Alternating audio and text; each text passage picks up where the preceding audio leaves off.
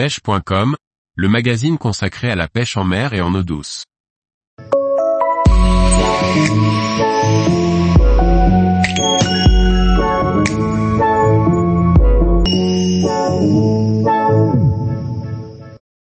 Le rod building ou assembler sa canne à pêche, à quel pêcheur s'adresse-t-il? Par Thierry Sandrier. Malgré son émergence de plus en plus grande, le rod building demeure encore confidentiel et dans l'esprit du pêcheur, il est souvent réservé à une niche d'initiés ou de personnes possédant des compétences particulières. Alors finalement, assembler sa canne à pêche, ça s'adresse à qui?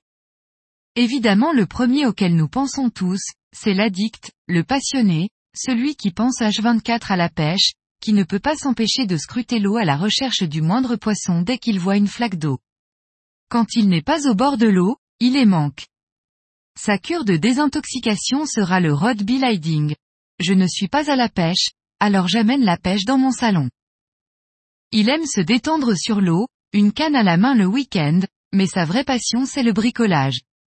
Qu'il soit du genre, bricoleur du dimanche, ou, géo trouve tout, peu importe. Assembler sa canne, c'est une occasion de plus de sortir quelques outils et de produire quelque chose de ses mains.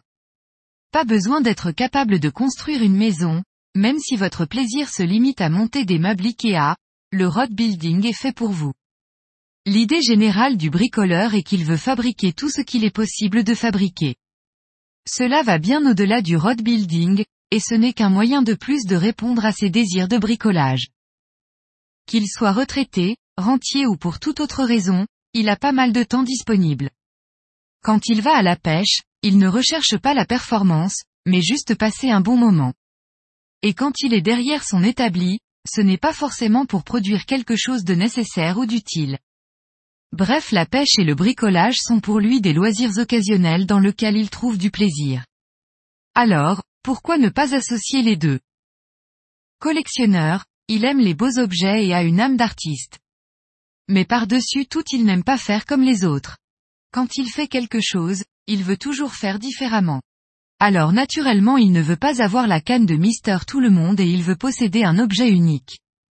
Une canne avec un look improbable ou réalisée avec des matériaux détournés de leur fonction initiale. Le road building est pour lui une évidence. Déjà quand il pêche avec des cannes du marché, il les accumule et veut ce qu'il y a de meilleur et de plus joli. Le road building c'est un moyen supplémentaire de garnir son râtelier avec des cannes uniques. Il en a déjà entendu parler, il avait plein d'a priori, notamment sur la difficulté que cela peut représenter d'assembler une canne. Mais il a des amis qui ont déjà franchi le pas. Il a observé, il a essayé et s'est bien rendu compte que la réalité est bien plus aisée et avantageuse que l'image qu'il s'en était faite.